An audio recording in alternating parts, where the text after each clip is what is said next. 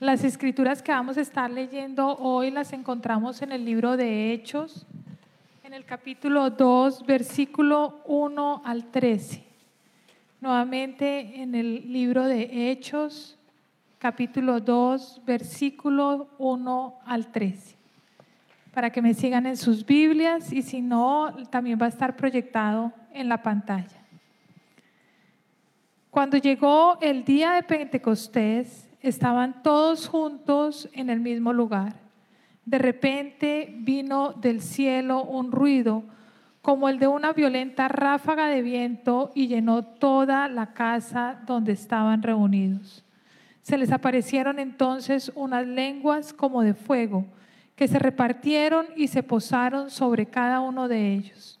Todos fueron llenos del Espíritu Santo y comenzaron a hablar en diferentes lenguas según el Espíritu les conseguía, concedía expresarse. Estaban de visita en Jerusalén judíos piadosos procedentes de todas las naciones de la tierra. Al oír aquel bullicio, se agolparon y quedaron todos pasmados, porque cada uno los escuchaba hablar en su propio idioma. Desconcertados y maravillados decían, ¿no son galileos todos estos que están hablando? ¿Cómo es que cada uno de nosotros los oye hablar en su lengua materna?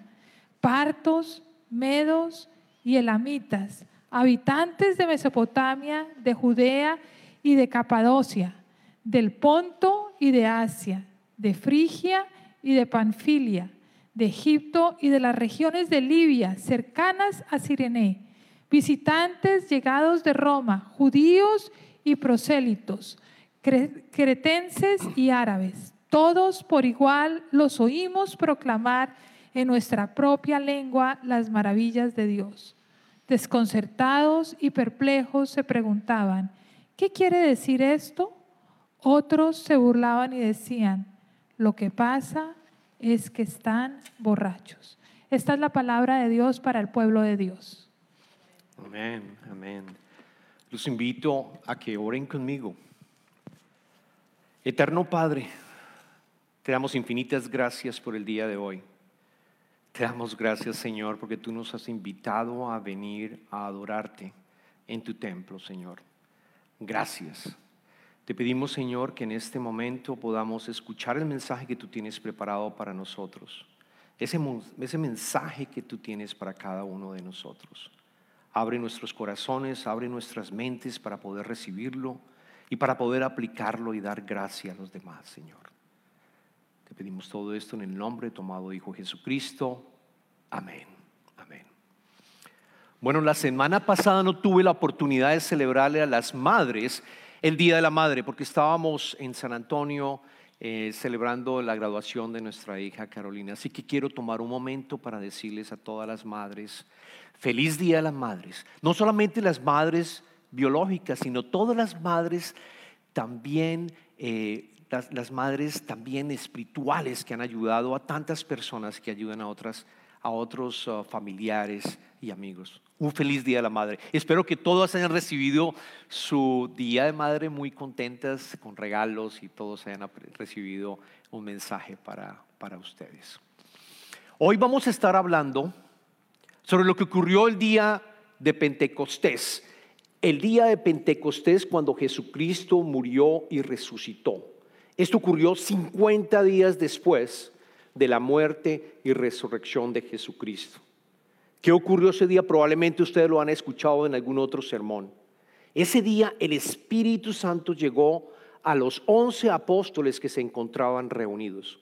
Y hubo un proceso extraordinario de transformación en ellos. No hay otro versos, otros versos que tú puedas encontrar en las escrituras en donde aparece este proceso de transformación que ocurrió el día de Pentecostés, 50 días después de haber resucitado Jesucristo. Si leímos en el capítulo segundo del libro de, de, Hechos de los Apóstoles. Si ustedes se van un poquito antes, el capítulo anterior, van a encontrar que Jesucristo les dijo, cuando Él apareció durante 40 días después de haber resucitado, Él apareció a múltiples personas, incluidos los discípulos, y les dijo, quédense reunidos en Jerusalén no se vayan, no se dispersen, quédense en Jerusalén, porque les voy a enviar la promesa que el Padre había prometido, que es el Espíritu Santo. Y ellos obedecieron. Así que quiero que se imaginen y volvamos a recordar lo que ocurrió.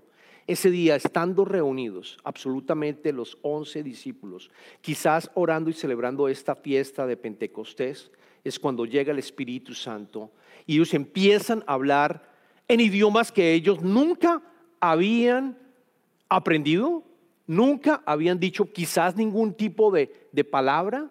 Y las personas que se encontraban allí, que eran de diferentes países, escuchaban el mensaje que estaban diciendo.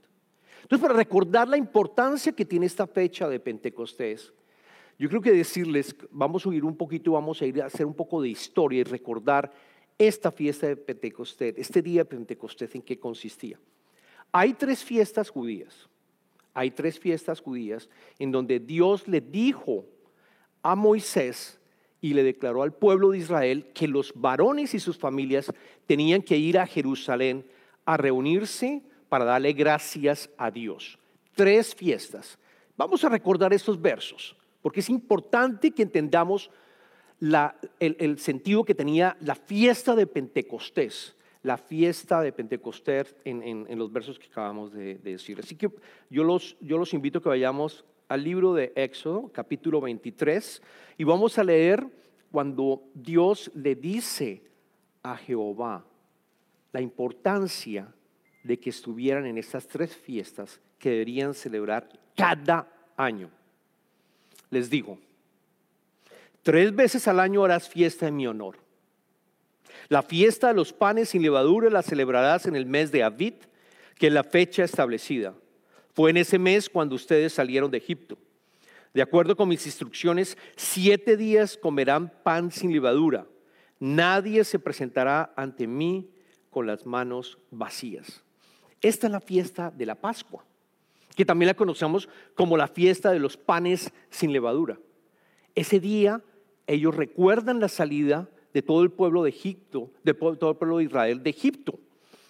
esa es la primera fiesta y ellos tenían que ir a Jerusalén. La segunda fiesta se llama la fiesta de la cosecha. Está asociada con la agricultura. ¿Por qué? Porque en esa fiesta la celebrarás, continuamos con los siguientes versos, la celebrarás cuando recojas las primicias de tus siembras. Esta fiesta se conoce también como la, fiesta de las primicias, cuando ellos entregaban lo primero que se cosechaba al Señor. De ahí también viene el concepto de dar el diezmo, que tenemos que dar lo primero que nosotros recibimos. Lo primero que nosotros trabajamos debemos de ofrecérselo al Señor y confiar en que Él va a continuar dándonos nuestras necesidades. Esta fiesta se conoce también con la fiesta de las semanas porque eran siete semanas que pasaban desde la fiesta anterior de la Pascua a la fiesta de Pentecostés o la fiesta de las primicias. Y la última fiesta es la, fiesta de recolección de fin de año. Al final del año la celebrarás cuando recojas tus cosechas. Entonces, de nuevo, tres veces al año, todo varón se presentará ante mí, su Señor y Dios. No mezcles con la levadura la sangre del sacrificio que me ofrezcas. Entonces, algo tenía en particular esta, la segunda fiesta de Pentecostés, es que era cuando más personas venían de afuera de Jerusalén. Era cuando más personas llegaban de diferentes países. Y nosotros leímos en los versos varios nombres, Mesopotamia, vimos África, leímos también Egipto. Les traigo un mapa para que entiendan de dónde venían todos estos judíos a celebrar la fiesta de, las primicias. Noten, quizás desde su asiento no lo pueden mirar muy bien, pero son casi 14 países que estaban aquí incluidos. Estamos hablando de nombres que para reconocerlos hoy en día, estamos hablando de Irán, de Irak, estamos hablando de personas que llegaban de Egipto, personas que también estaban llegando de Libia, hoy en día Libia, y, se encontraban incluso África incluso África y por supuesto Grecia también. Es decir, quiero que se lleven la imagen que las tres fiestas judías, esta fiesta, la fiesta de los panes, de perdón, las, de las primicias, era la fiesta donde más judíos venían a estar allí. en Jerusalén.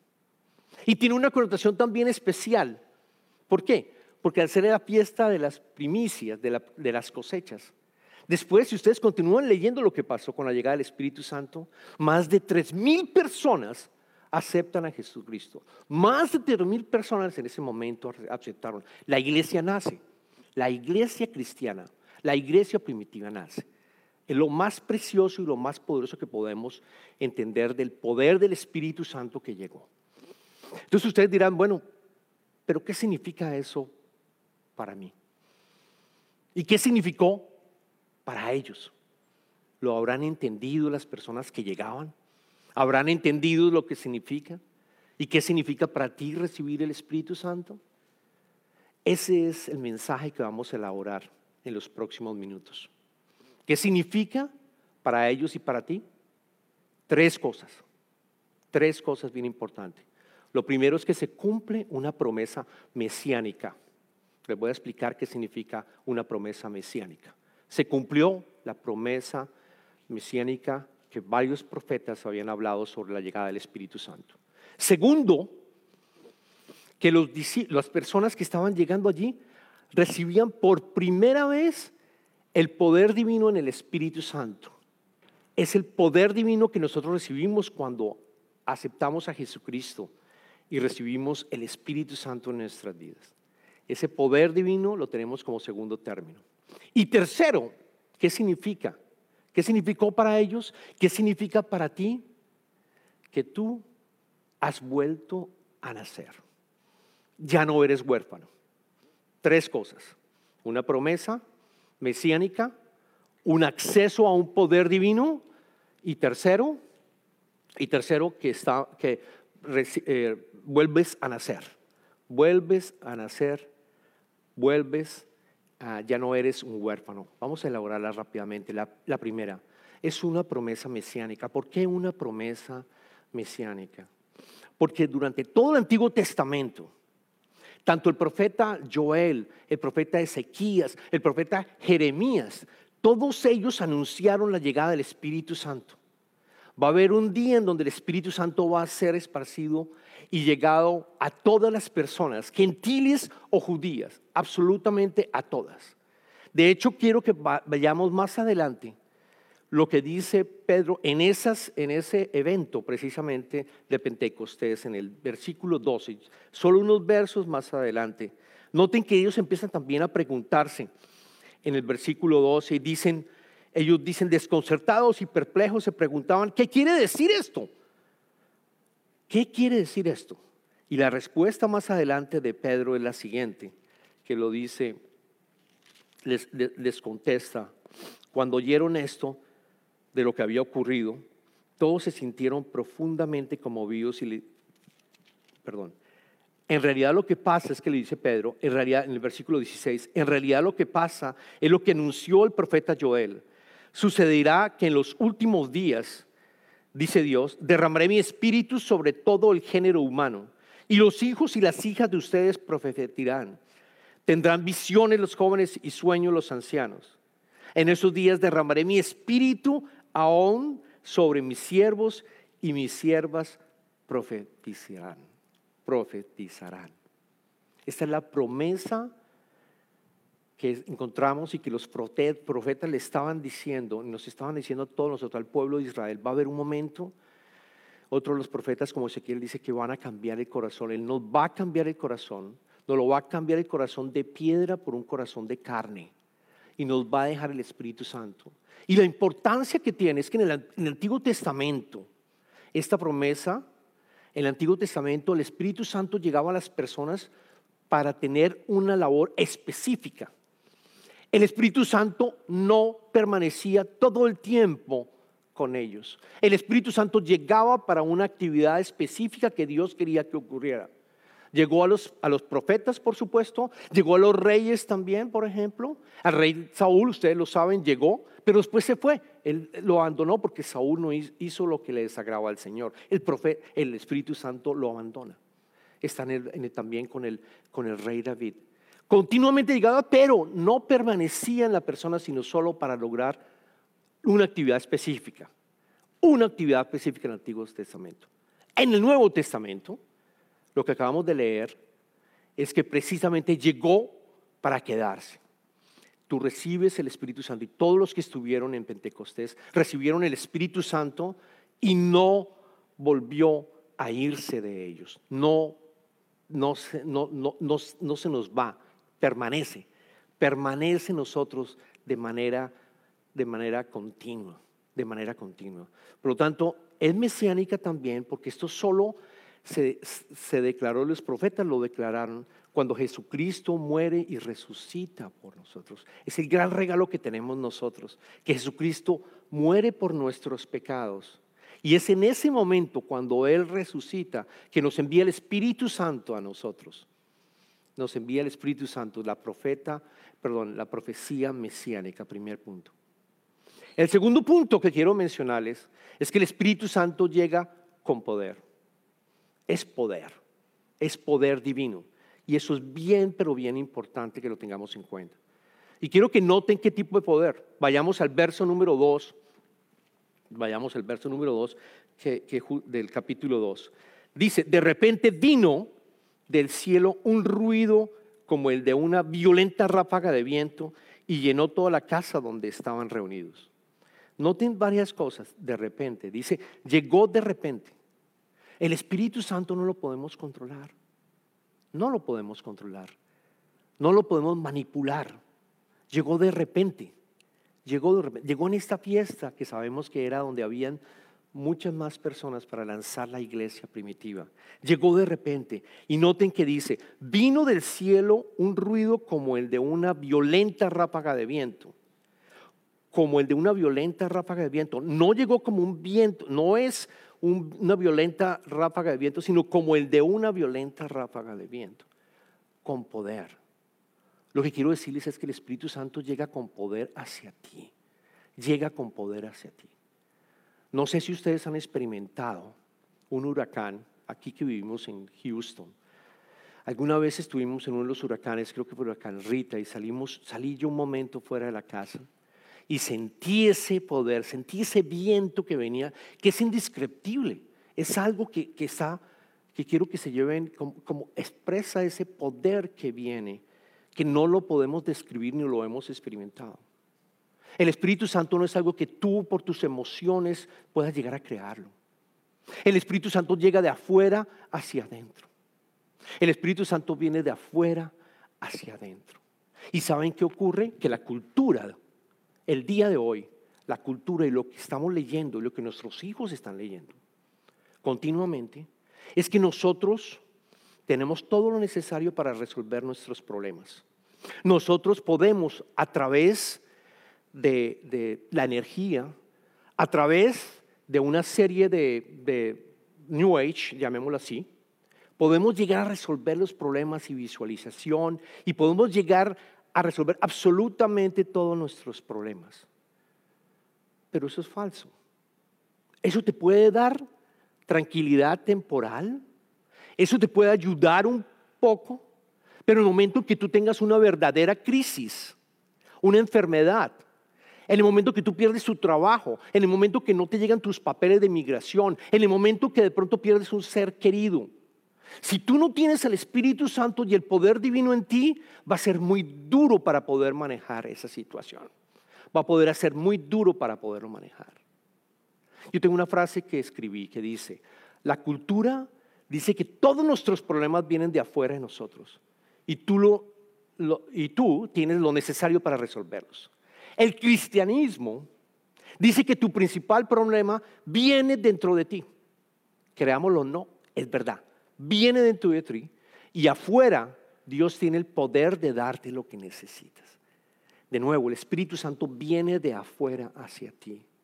Y lo logras cuando tú aceptas a Jesucristo como tu rey en todas las áreas de tu vida. En donde tú dices, Señor, me rindo, entrego absolutamente todas las áreas de mi vida y quiero que entres en mi vida, que el Espíritu Santo llegue a mí, que llegue a mí y me llene completamente. Porque la cultura nos dice lo contrario. De nuevo, la cultura trata de apartarnos para que no tengamos una relación con Dios, sino con otras series de ídolos, si lo queremos llamar, o religiones, si lo queremos llamar. El cristianismo es diferente. Viene a ti con poder, con un poder para transformarte.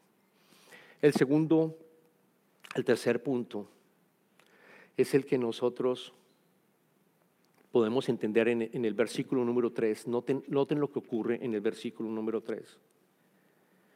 Se les aparecieron entonces unas lenguas como de fuego que se repartieron y se posaron sobre cada uno de ellos. Todos fueron llenos del Espíritu Santo y comenzaron a hablar en diferentes lenguas, según el Espíritu les concedía expresarse.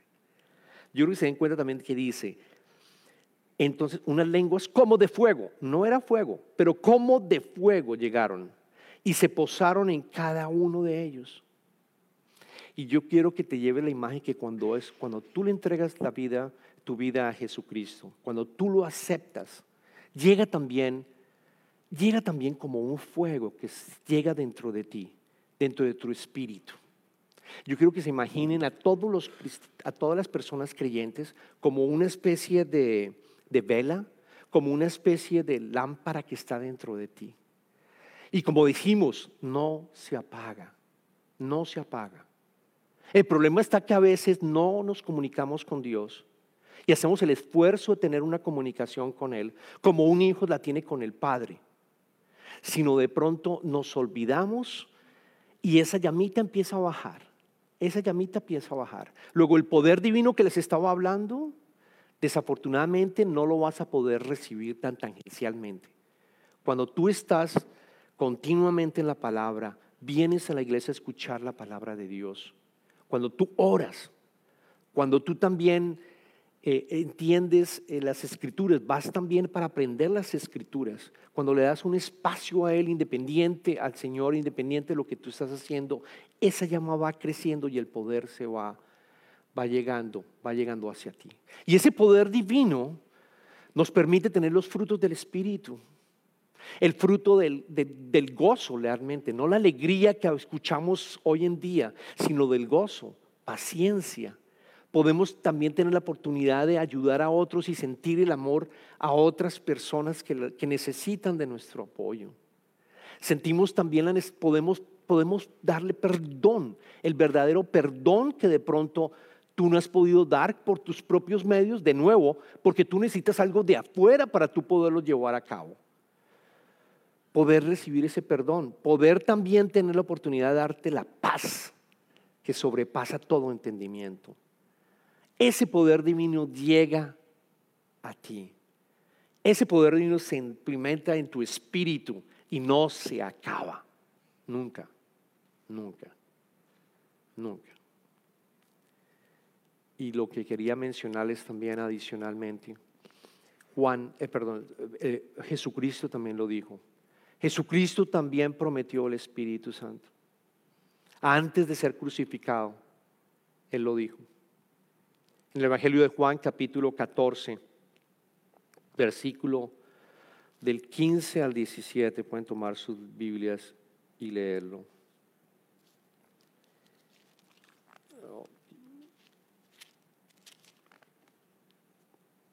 Oh, que me perdí con, me perdí con mis, me perdí, aquí lo tengo. Versículo, versículo 15 al 17. Si ustedes me aman, obedecerán mis mandamientos y yo le pediré al Padre y les daré otro consolador para que los acompañe siempre.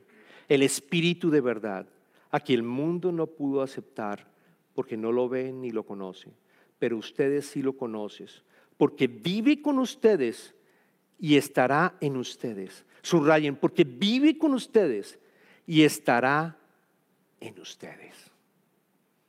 Esa también es otra de las promesas que tenemos nosotros, que tenemos nosotros con la llegada del, Espíritu Santo en nuestra vida. Y volvemos a nacer. No soy huérfano. Es la última parte que quiero mencionarles. Y creo que le damos el versículo 37 y 38.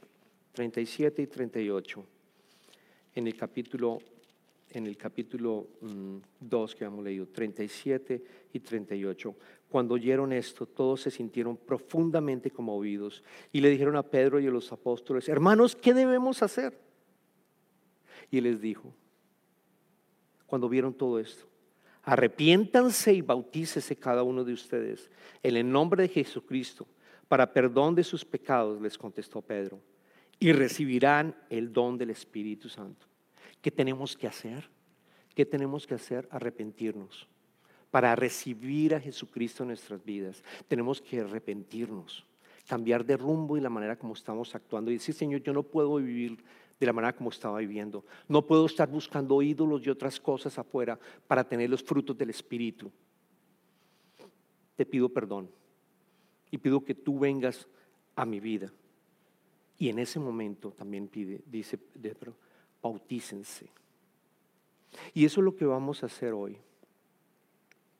En la iglesia en Covenant, tanto inglés como español, hubo ocho estudiantes que estuvieron aprendiendo sobre la Biblia con los pastores durante todo un año. Seis vienen de la iglesia en inglés y dos vienen en la iglesia en español, que son Natalia, Anita. Y hoy vamos a reafirmar, vamos a, confirmarlos en su fe y vamos a bautizar también a Natalia. Recordemos las tres lo que aprendimos del día de Pentecostés. Es una promesa a la cual tú tienes derecho y puedes pedirla y reclamarla. Es una promesa mesiánica que, te invita a que la recibas ese regalo. Segundo, es el poder divino que te hace falta porque quizás las circunstancias que estás viviendo te están atormentando. Y ese Espíritu Santo llega con poder. Y tercero, vas a volver a nacer. Ya no eres huérfano, eres hijo e hija de Dios. El único requisito, el único requisito es no querer ser Dios. El único requisito es arrepentirte y si tienes la oportunidad de bautizarte o reafirmar tu bautizo, hazlo. Porque es una manera poderosa de poder decirle al Padre delante de la congregación el paso que estás tomando. Oremos. Señor, infinitas gracias te damos por ese día tan importante de Pentecostés, Señor por ese día en donde tú derramaste el Espíritu Santo para quedar en cada uno de los creyentes, Señor, y tener acceso a ese poder divino que nos ayuda a transformarnos, que nos ayuda a continuar viviendo, Señor, hasta el día en que tú vas a volver por segunda vez.